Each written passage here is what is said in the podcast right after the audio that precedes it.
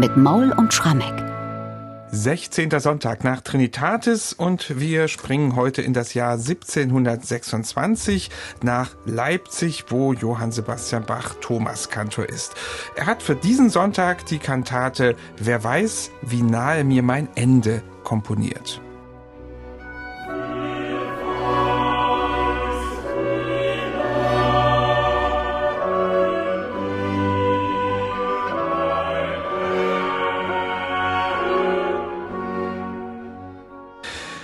Ernste, schwere Klänge hier zu Beginn im Eingangschor dieser Kantate. Aber ich würde mal sagen, das hat bestimmt die Gottesdienstbesucher damals nicht überrascht. Denn die haben ja, Michael, unmittelbar davor das Evangelium gehört. Und da ging es um alles, also um Leben und Tod. Ganz genau. Es ging um die Auferweckung des Jünglings zu Nain. Evangeliumstext für diesen Sonntag bei Lukas 7. Also die Geschichte ist die, der einzige Sohn einer Witwe ist eben zeitig gestorben. Jesus kommt vorbei, als sie den gerade zu Grabe tragen und er erweckt ihn von den Toten auf. Und das ist dann auch ganz wichtig noch, also die letzten Sätze dieser Erzählung sind ja auch die, alle waren ganz erstaunt, haben gesehen, das ist ein großer Prophet, den uns hier Gott gesandt hat und diese Kunde erschallte im ganzen jüdischen Land. Und all diese Kantaten, die Bach auf den 16. Sonntag nach Trinitatis komponiert hat, übrigens auch ein Telemann oder auch ein Graupner, Zeitgenossen, die nutzen das immer nicht unbedingt, um das Wunder selbst zu schildern, sondern Betrachtung anzustellen, wie verhält sich's mit uns und unserem Verhältnis zum eigenen Tod. Und natürlich ist da dann immer die Quintessenz, wir müssen keine Angst vor dem Tod haben, denn wir werden von Jesus auferweckt. Und das ist der Gegenstand unserer Kantate. Das macht also auch unser Librettist, von dem wir mal wieder nicht wissen, wer es war. Oder gibt es irgendwelche Anhaltspunkte diesmal? Nein, leider nicht. Mr. X. Ich frage immer mal wieder, nicht? ich würde nur sagen, man hat ein bisschen einen Eindruck dessen, was so alles auf seiner Werkbank lag, als er diesen Kantatentext gemeißelt hat. Er hat sich da ja eben zu Beginn eben einen sehr schönen Choral genommen, wer weiß, wie nahe mir mein Ende. Er hat aber zum Beispiel auch in der ersten Arie sozusagen Copy and Paste ein bisschen gemacht. Die ersten zwei Zeilen, die tauchen auf bei Erdmann Neumeister, der ja im frühen 18. Jahrhundert derjenige gewesen war, der da am meisten überhaupt diese Form der protestantischen Kirchenkantate geprägt hat. Aber ganz offensichtlich ist es hier ein Leipziger Textdichter, ich würde wieder tippen, ein Theologiestudent, der versucht eben auf der Basis von einer Mischung aus Chorälen, einer Reflexion über den Evangeliumstext und kleinen Anleihen bei anderen Textdichtern eine in sich schlüssige Erzählung zu liefern, die unser Verhältnis zum Tod und dieses Herbeisehen der Auferweckung durch Jesus im Paradies so ein bisschen thematisiert. Und das hat er, finde ich, sehr gut gemacht. Speziell schon im Eingangschor. Also das mhm. begeistert mich, was da passiert. Wir haben da ja erstmal den Eindruck, Choralkantate, weil dieser Choral, wer weiß, wie nah mir mein Ende, erstmal durchgeführt wird, aber das Interessante ist, der Textdichter hat hier zeilenweise Rezitative in den Chor hinein gezaubert, die gewissermaßen die einzelnen Choralzeilen live kommentieren. Mhm. Klingen aber gar nicht wie Rezitative, muss ich mal sagen. Es sind sehr ariose Rezitative, hängt vielleicht auch ein bisschen damit zusammen. Es sind bei Bach tatsächlich die einzigen rezitativartigen Stücke, die wir haben im Dreivierteltakt. Mhm. Gibt es nicht wieder sonst. Ja. Und das funktioniert ganz wunderbar, dieses Frage- und Antwortspiel. Also der Chor singt erstmal, wer weiß, wie nahe mir mein Ende. Und jetzt kommt ein Rezitativ als Teil des gesamten chorischen Gebildes. Der Sopran singt das. Das weiß der liebe Gott allein ob meine Wallfahrt auf der Erden kurz oder länger möge sein. Jetzt kommt die zweite Choralzeile, wieder vom Chor gesungen. Hingeht die Zeit, her kommt der Tod. Und jetzt wiederum rezitativ vom Alt. Und endlich kommt es doch so weit, dass sie zusammentreffen werden und wiederum jetzt zwei Choralzeilen. Ach, wie geschwinde und behende kann kommen meine Todesnot. Und jetzt ist ein Tenor-Rezitativ dran. Wer weiß, ob heute nicht mein Mund die letzten Worte spricht. Drum bet ich alle Zeit. Doppelpunkt. Und hinten dran kommen die letzten beiden Zeilen des Chorals. Mein Gott, ich bitt durch Christi Blut, mach's nur mit meinem Ende gut. Und Bach kriegt es hin, also dieses Gebilde aus Durchführung einer Choralstrophe plus Rezitative in eine in sich geschlossene musikalische Form zu gießen, weil er ringsherum erstmal einen Instrumentalsatz zaubert, wunderbar besetzt, zwei Oboen, die ganz elegische Melodien spielen, der dem Ganzen einen Rahmen gibt und selbst an den Stellen, wo die Solisten die rezitativischen Gesten singen, dafür sorgt, dass das Ganze eine große Einheit hat. Also es ist ein Zwitter aus Choralbearbeitung, Rezitativen und letztlich auch einem großen Orchestersatz. Alles auf seine Weise selbstständig und doch ein großes Ganzes bildend.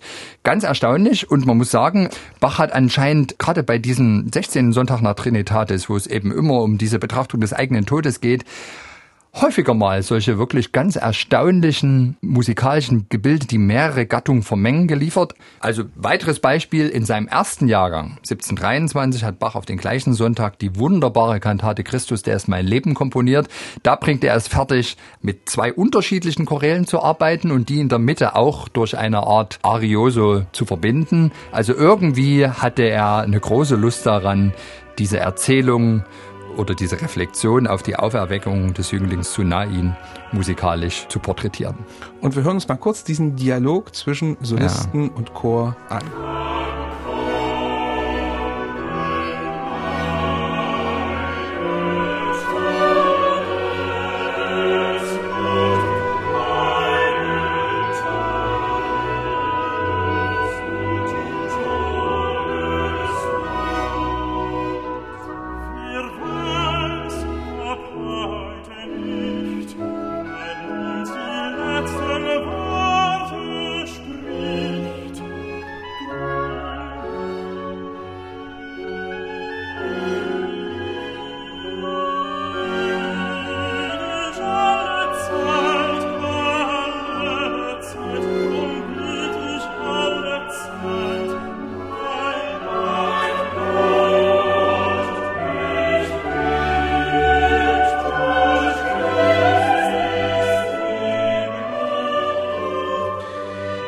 Nach diesem Eingangschor gibt es dann ein Rezitativ und dann kommt eine Altarie und da überrascht Bach mit einem ganz anderen Charakter, mit einem recht flotten Tempo und einer ungewöhnlichen Instrumentenkombination.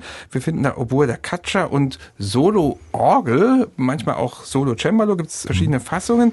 Wie passt denn das jetzt zu diesem Text? Naja, der Text ist tatsächlich ein für uns etwas merkwürdig klingender, weil es wirklich den Tod auf eine ganz optimistische Weise willkommen heißt. Mhm. Also der Text lautet, willkommen will ich sagen, wenn der Tod ans Bette tritt, fröhlich will ich folgen, wenn er ruft in die Gruft, alle meine Plagen nehme ich mit. Im Vertrauen auf die Auferweckung durch Jesus. Und was Bach hier liefert, ist aus meiner Sicht eine Art Rendezvous mit dem Tod. Mhm. Und ich glaube tatsächlich ein Rendezvous des Thomaskantors Bach mit dem Tod, denn dass er hier wirklich die Orgel oder ein mhm. Cembalo, man weiß es nicht genau, vielleicht hat er die eine Aufführung mal mit Orgel gemacht, die andere mit dem Cembalo, das ist ja wirklich sein Instrument. Alle Leipziger Gottesdienstbesucher wussten, unser Thomaskantor ist zugleich der bekannteste Tastenvirtuose im Reich und was dort die Orgel spielt, und vielleicht hat das wirklich Bach persönlich in dieser Aufführung gemacht, das ist eine Jam-Session wiederum mit dem Tod. Also das wird wirklich so schön illustriert und selbst in der Mitte, wenn von Jammer die Rede ist und Bach mit dieser absteigenden Chromatik arbeitet, wie sich das so gehört für barocke Tonsprache, was eigentlich immer ganz schaurig klingt, selbst das klingt hier fröhlich. Also es ist wirklich ein Duett, ein Rendezvous des Thomas Kantors mhm. Bach mit Gevatter Tod. Also fröhlicher Totentanz in dem Falle. Ja.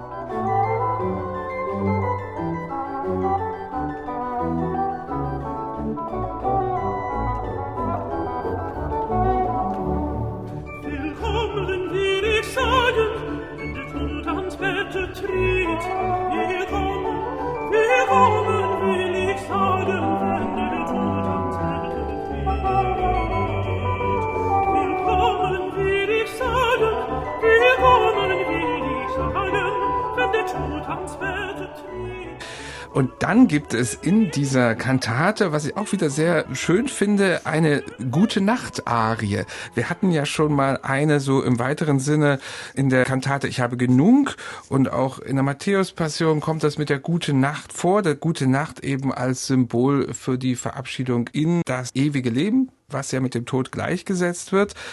Und das ist hier natürlich eine Sache wieder für den Bass, logisch. Und das klingt sehr abgeklärt, finde ich. Das klingt sehr abgeklärt, weil tatsächlich unser Sterbender jetzt schon auf der Reise ist. Also er verlässt die Welt und geht immer mehr Richtung Paradies. Und im Laufe der Arie wird's immer abgeklärter, immer ruhiger.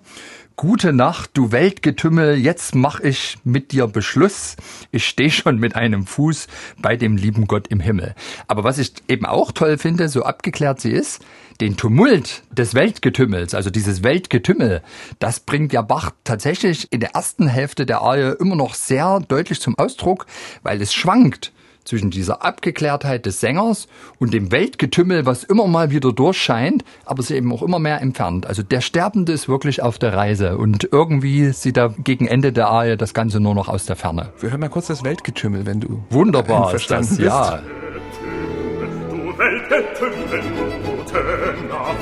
Du Weltgetümmel, gute Nacht.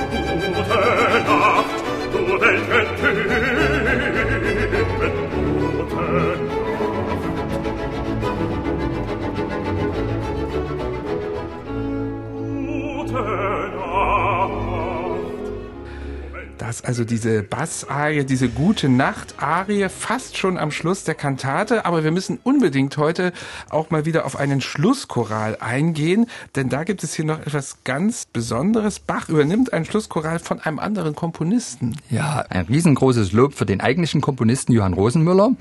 Der hatte 1649 für ein Begräbnis einer Tochter des Diakons der Nikolaikirche eine ganz wunderbare Begräbnisarie auf einen Text von Johann Georg Albinus komponiert. Welt AD, ich bin dein Müd, ich will nach dem Himmel zu, da wird sein der rechte Friede und die ewige stolze Ruhe. Welt, bei dir ist Krieg und Streit, nichts denn lauter Eitelkeit, in dem Himmel alle Zeit Friede, Freud und Seligkeit. Und Rosenmüller hat das wirklich auf eine bewegende, ganz toll fließende Art und Weise in Musik gesetzt. Wie es typisch war in der Mitte des 17. Jahrhunderts ein fünfstimmiger Chorsatz, also mit geteilten Sopran.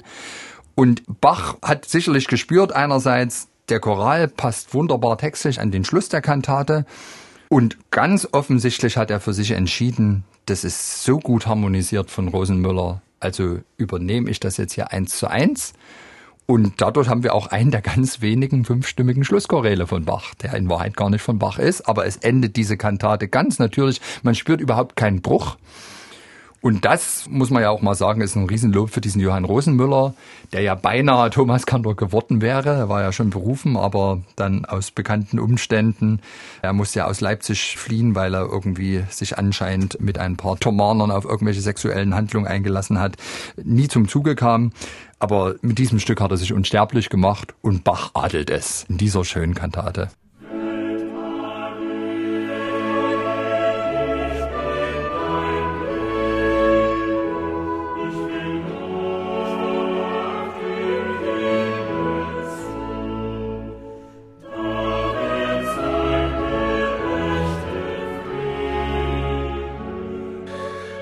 Also der fünfstimmige Schlusschoral, eigentlich von Johann Rosenmüller von Bach, äh, eins zu eins übernommen in dieser Kantate. Michael, vielleicht eine kurze Schlussbetrachtung zu dieser Kantate.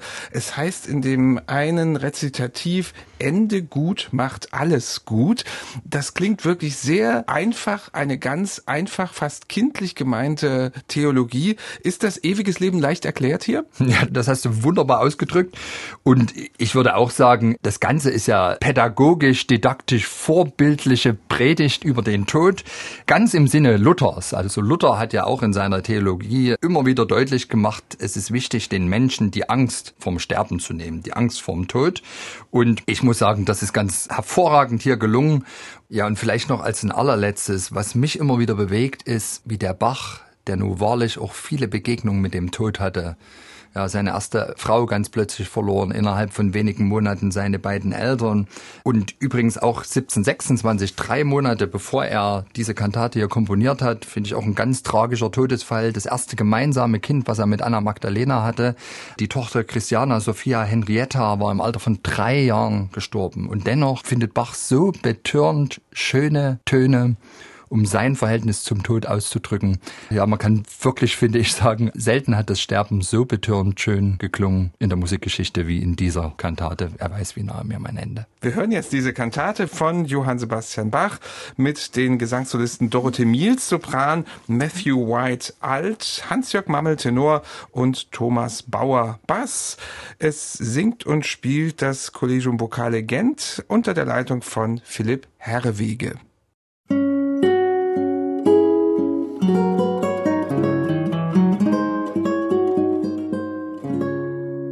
MDR Classic